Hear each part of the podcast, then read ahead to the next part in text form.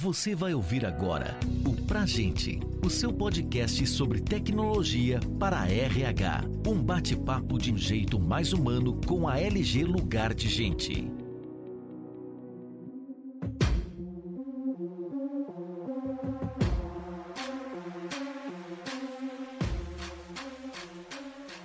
Está no ar mais um episódio do podcast Pra Gente.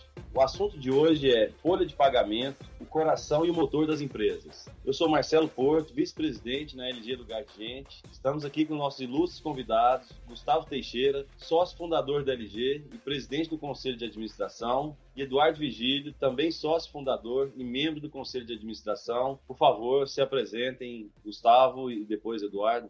Boa tarde, meu nome é Gustavo Reis Teixeira, como o Marcelo disse, somos fundadores da LG e hoje faço parte do Conselho de Administração.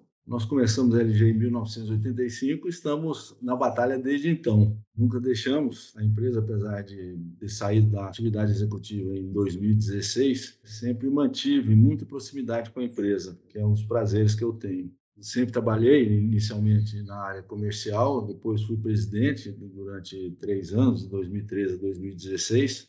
A atividade da LG, o que a LG faz, é algo que nós já conhecemos desde o início da empresa. A empresa já iniciou trabalhando com sistemas. Nós começamos com sistemas de contabilidade, folha de pagamento alguns outros. Desenvolvemos praticamente um ERP no decorrer do tempo, sempre sob a, essa área de desenvolvimento, sempre sob a responsabilidade do Eduardo e depois nos especializamos em folha de pagamento. De tal forma, especialização se deu talvez a partir de 1992, de forma que estamos nesse mercado aí de tecnologia para gestão de RH há praticamente 30 anos. E de minha parte, tenho muito prazer, muita, muita honra de ter participado desse caminho todo da LG. É uma, uma história longa, mas para descrevê-la, eu acho que essas poucas palavras são suficientes.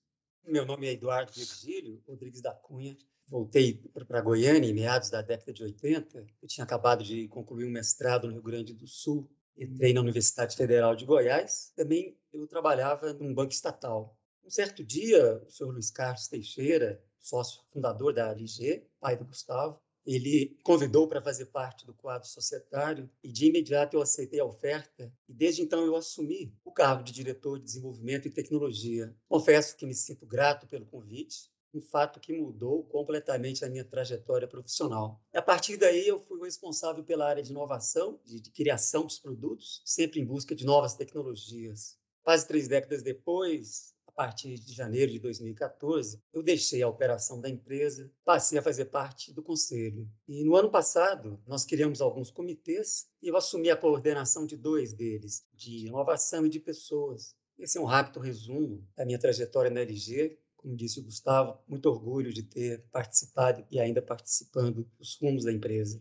Muito bom que compartilharam essa história de vocês aqui na LG. O tema hoje é folha de pagamento, que a LG é a maior empresa brasileira desse assunto, e a LG criou o primeiro sistema de folha de pagamento com interface gráfica e tecnologia cliente-servidor. Que isso foi algumas décadas atrás, mas na época, o que motivou a investir nessa categoria especificamente de folha de pagamento e o que, que motivou a empresa a tomar essa decisão na época? Nos conta um pouco desse histórico aí do assunto folha de pagamento com a LG. Bom, a ideia do projeto de criação da folha de pagamentos ela aconteceu em abril de 93 na sala de uma empresa que havia nos contratado para escrever um verdadeiro ERP, pregando as mais modernas ferramentas da Microsoft naquele momento, não é? Então, para responder essa pergunta, acho que nós precisamos retroceder ao início da LG, meados da década de 80. Na verdade, a decisão de partirmos para o projeto de elaboração de uma folha tem a ver com dois eventos que ocorreram quase em paralelo. O primeiro deles, a LG Computadores, quando foi criada em 85, era uma empresa que tinha uma revenda de micros, não é, da marca Cisco, que era um dos cinco fabricantes de computadores oriundos da nossa reserva de mercado.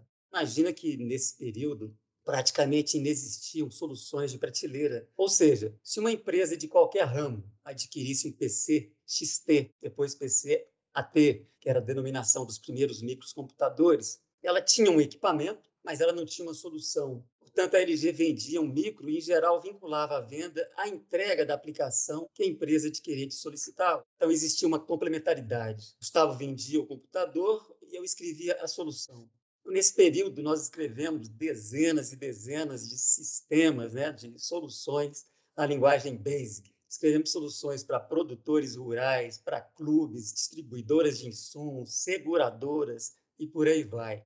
E eram módulos diferentes, contas a pagar, receber, controle de estoque, caixa, fluxo de caixa, controle de apólice. Nós tínhamos todo tipo de solução, inclusive contabilidade e também folha de pagamento. Né? Ao longo desses sete anos, nós tínhamos quase 50 diferentes aplicações e a todas elas voltadas escritas para essas empresas para as quais nós vendíamos o equipamento. Entre elas, eu, como eu disse, nós tínhamos 10 clientes que trabalhavam com a folha de pagamento escrita na linguagem BASIC. E era muito complicado fazer qualquer mudança que a empresa solicitasse. Até porque nós fazíamos os códigos, dentro do código estavam os cálculos, né? Então cada empresa tinha um conjunto de disquetes e aquele disquete ali ele continha os cálculos que a empresa necessitava. Então, durante esses sete anos, nós trabalhamos incansavelmente na venda de micros, seguida da entrega de um produto de software para atender o cliente.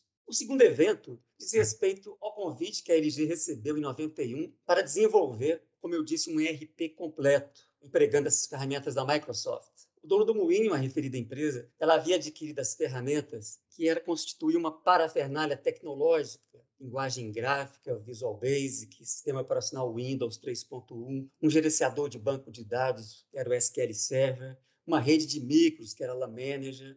Vale comentar que, nesse momento, nós tínhamos mais cinco empresas que trabalhavam com essas ferramentas, isso em 91. A Brahma, a Cultura Inglesa, a Mercedes, Banco da Bahia, o Banco Garantia e nós. Nós sabíamos desses fatos porque o Pedro Manfred e o Maurício Bussabi, que eram os responsáveis pelo suporte da Microsoft, eles nos contavam quem eram as empresas que estavam trabalhando com essas ferramentas. Então, ao longo desse projeto, nós ficamos maravilhados com a tecnologia up-to-date com a qual nós trabalhávamos. Finalmente, em abril de 93, estávamos o Gustavo e eu numa sala reservada ao moinho, onde eu compartilhei a minha visão. Eu disse ao Gustavo que poderíamos empregar aquela tecnologia para escrever uma folha de pagamento. A pretensão inicial era de criar um pacote que seria comercializado dentro de Goiânia, dentro, dentro do nosso estado de Goiás. Gustavo aprovou a ideia, nós saímos de lá cada um com uma tarefa, com uma lição de casa. Ele iria buscar recursos, verba, porque nós não tínhamos dinheiro, e eu fiquei com a incumbência de constituir uma equipe para dar início ao projeto. Quando nós concluímos o projeto da Folha em meados da década de 90, deixamos de lado a venda de micros e passamos a focar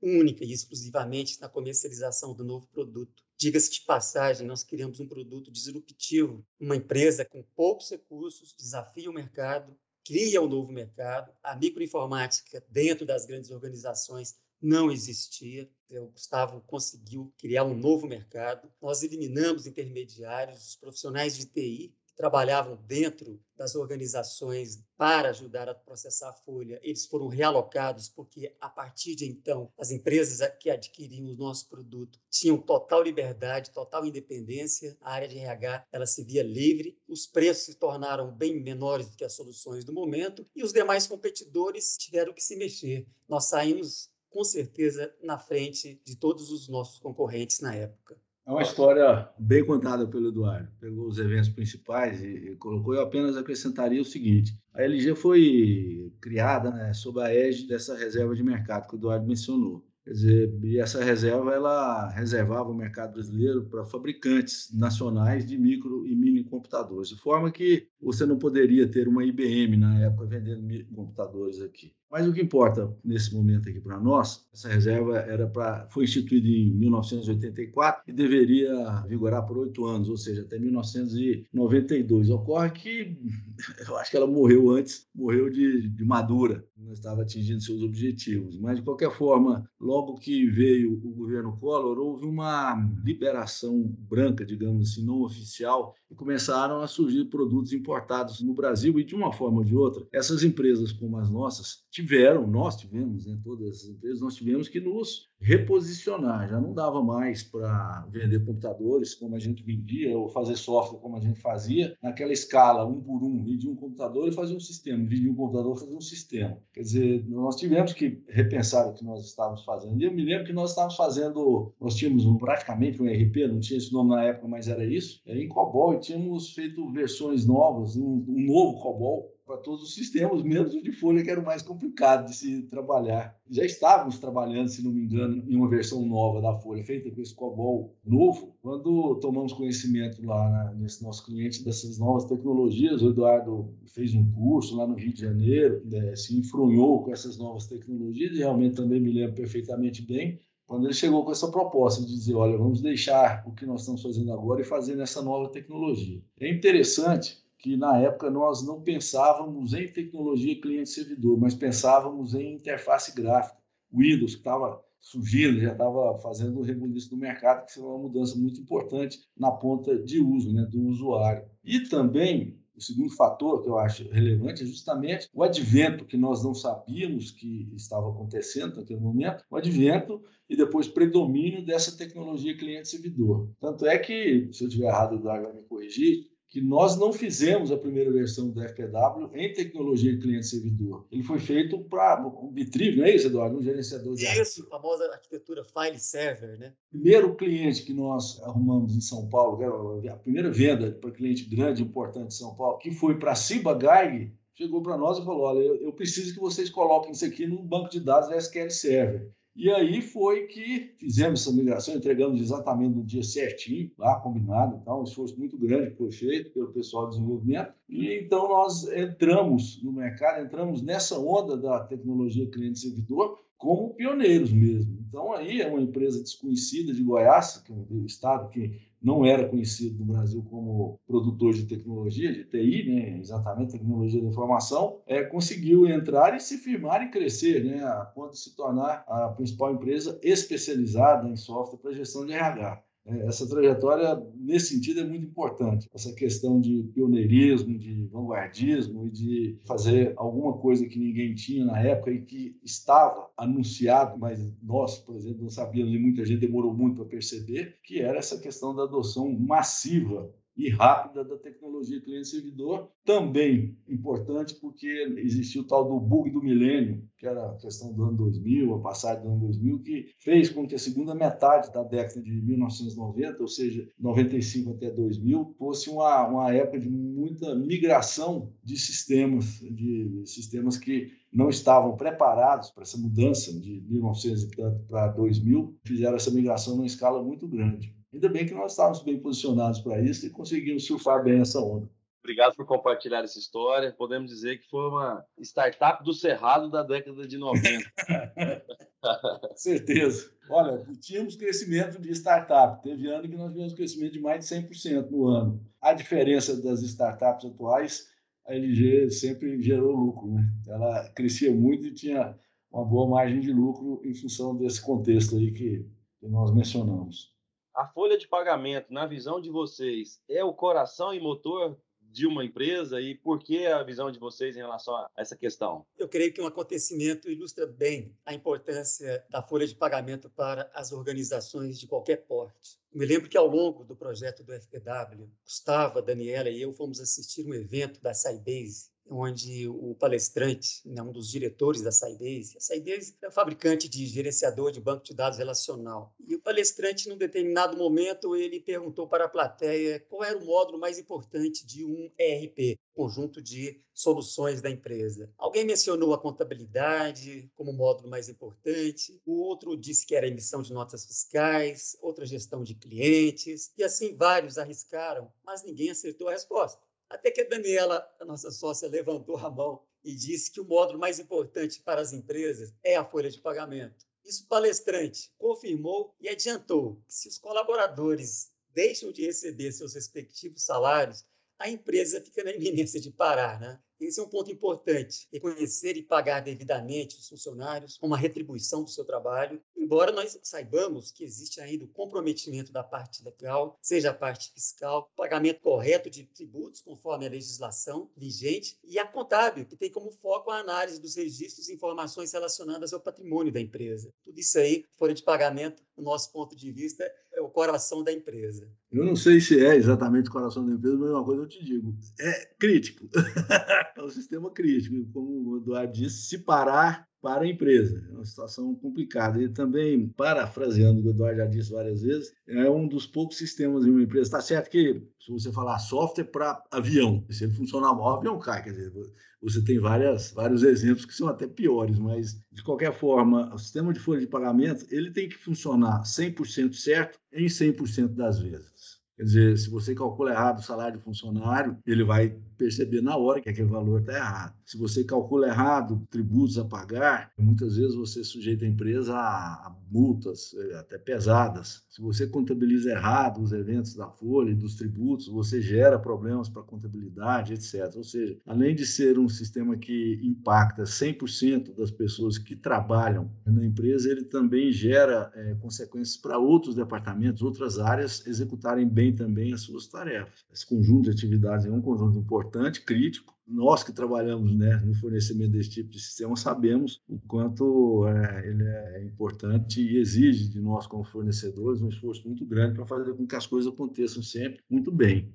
O tão conhecido FPW, tão famoso FPW no mercado, evoluiu para o gente recebe folha de pagamento. Então falamos aqui um pouco do passado, de como que surgiu a ideia. Eu queria ouvir um pouco de vocês em relação ao futuro da folha de pagamento, que é o tema, e do software de RH em geral. Como é que vocês visualizam a partir desse histórico momento atual e daqui para o futuro e para quem está nos ouvindo entender a visão de vocês em relação a isso? Nós achamos que um bom produto ele deve primar pela comodidade dos seus usuários, ou seja, o produto pode ser operado em qualquer lugar, a qualquer momento, tem que oferecer resultados confiáveis, trazer facilidade de uso, rapidez e, acima de tudo, segurança. O que a LG tem feito ao longo desses anos é ela sempre primou pela busca incessante de novas tecnologias. Para nós, o contentamento dos nossos clientes direciona as nossas atividades. E essa preocupação também está em antecipar tendências. Na virada do milênio, nós observamos um novo modelo de negócio, que era o SaaS, as empresas começaram a desenvolver tecnologia na nuvem. Nós vimos que não tinha como fugirmos aquilo ali seria para nós a nossa próxima meta, nosso próximo objetivo. Mais cedo ou mais tarde, nós trabalharíamos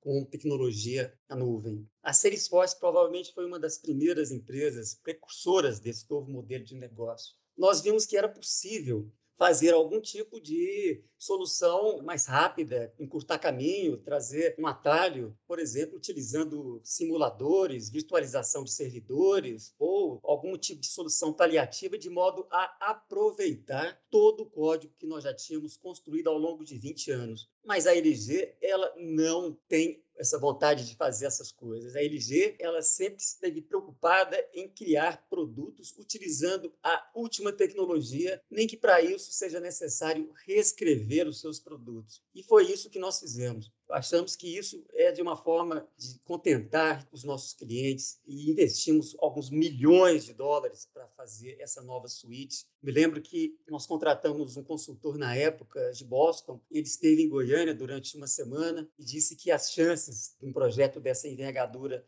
eram pequenas, não passavam de 10%, quando você reescreve as coisas que você tem. Hoje, passados mais de 10 anos, nós vimos que nós, nosso intento chegou ao fim e nós conseguimos um sucesso enorme. Nós reescrevemos nossas soluções dentro da tecnologia mais moderna e, novamente, nós saímos na frente ao entregarmos valor para o mercado. Eu acho que esse é um ponto importante a gente tem que frisar sempre. A LG é uma empresa inovadora, está sempre em busca das novas tendências, não só para atender no dia a dia os nossos clientes, mas para buscar soluções inovadoras que vão ser empregadas nos próximos anos. Tecnologia é uma coisa interessante. Quando surgiu essa, as primeiras conversas e quando a tecnologia de nuvem surgiu e estava parecendo que ela ia se, se firmar, eu me lembro de ter afirmado algumas vezes, que é o seguinte: olha, a tecnologia de nuvem é o seguinte, é um veículo diferente para a gente entregar a mesma coisa. Ou seja, se estamos falando em folha de pagamento, tá bom, nós vamos fazer um novo sistema, mas vai ser uma maneira diferente de se entregar algo que nós entregamos. Só que à medida que o tempo foi passando, eu fui mudando completamente a minha visão a respeito disso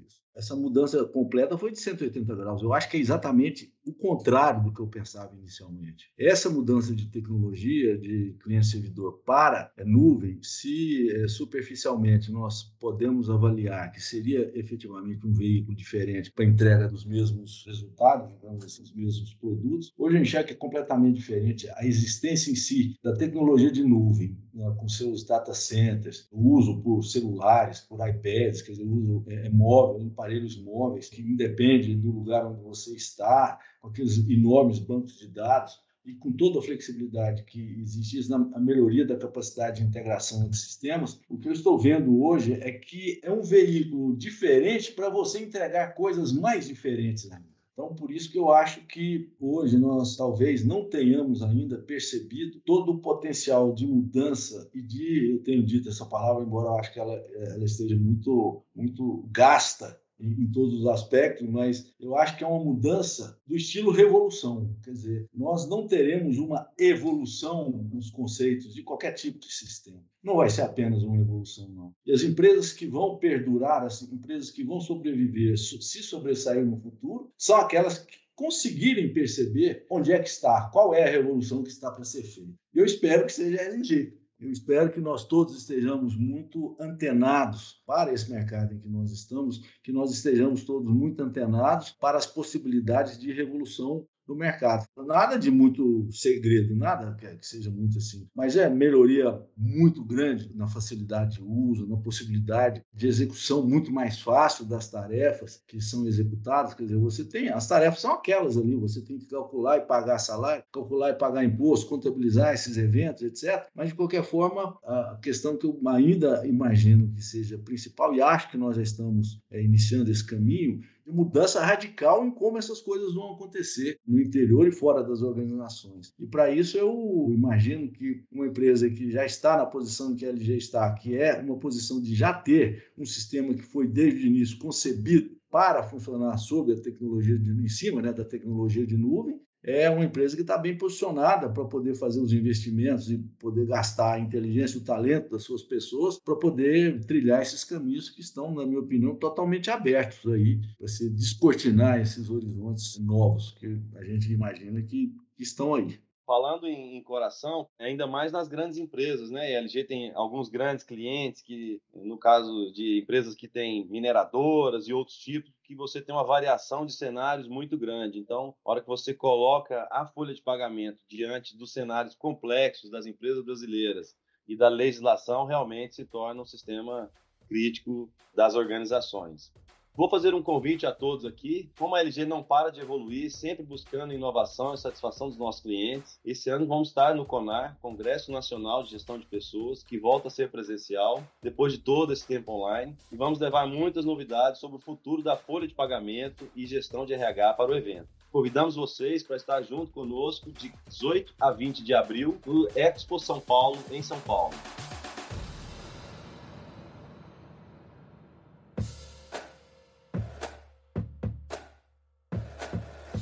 Queria agradecer a, audiência aí, obrigado por nos ouvir. Esse já é o quadragésimo episódio desse nosso podcast, então estamos muito satisfeitos em estar produzindo todos esses episódios. Queria agradecer a presença do Gustavo e do Eduardo, que compartilharam conosco aqui um pouco da história e da visão de futuro da folha de pagamento e da LG. Gostaria de agradecer o convite, agradecer a, a, presença de vocês, do Gustavo, meu sócio há tantos anos. Tivemos ao longo desses anos tantas batalhas juntos, vencemos cada percalço, cada dificuldade. Eu tenho muito orgulho de fazer parte da, da empresa, de ter o Gustavo e a Daniela como os meus sócios. Acho, como eu disse no início, houve uma mudança na minha trajetória profissional. Isso para mim foi muito bom, para minha família também. Desejo a todos um bom congresso, um bom CONAR. Muito obrigado pelo convite que foi dado.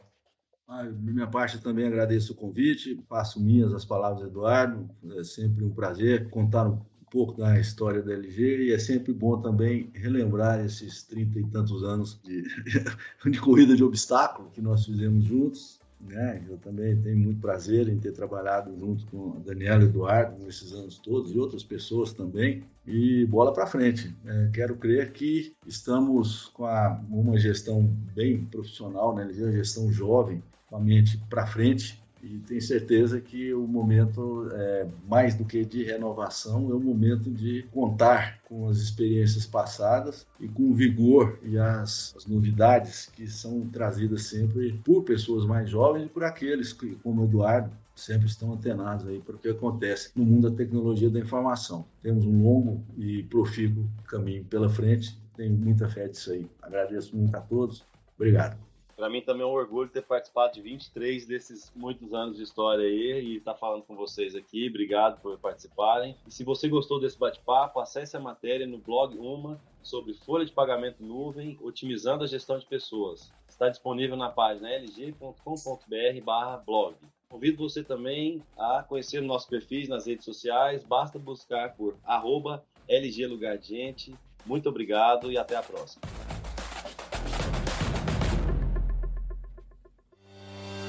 Você ouviu o Pra Gente, o seu podcast sobre tecnologia para RH. Saiba mais sobre a LG Lugar de Gente e confira outros conteúdos como esse em lg.com.br.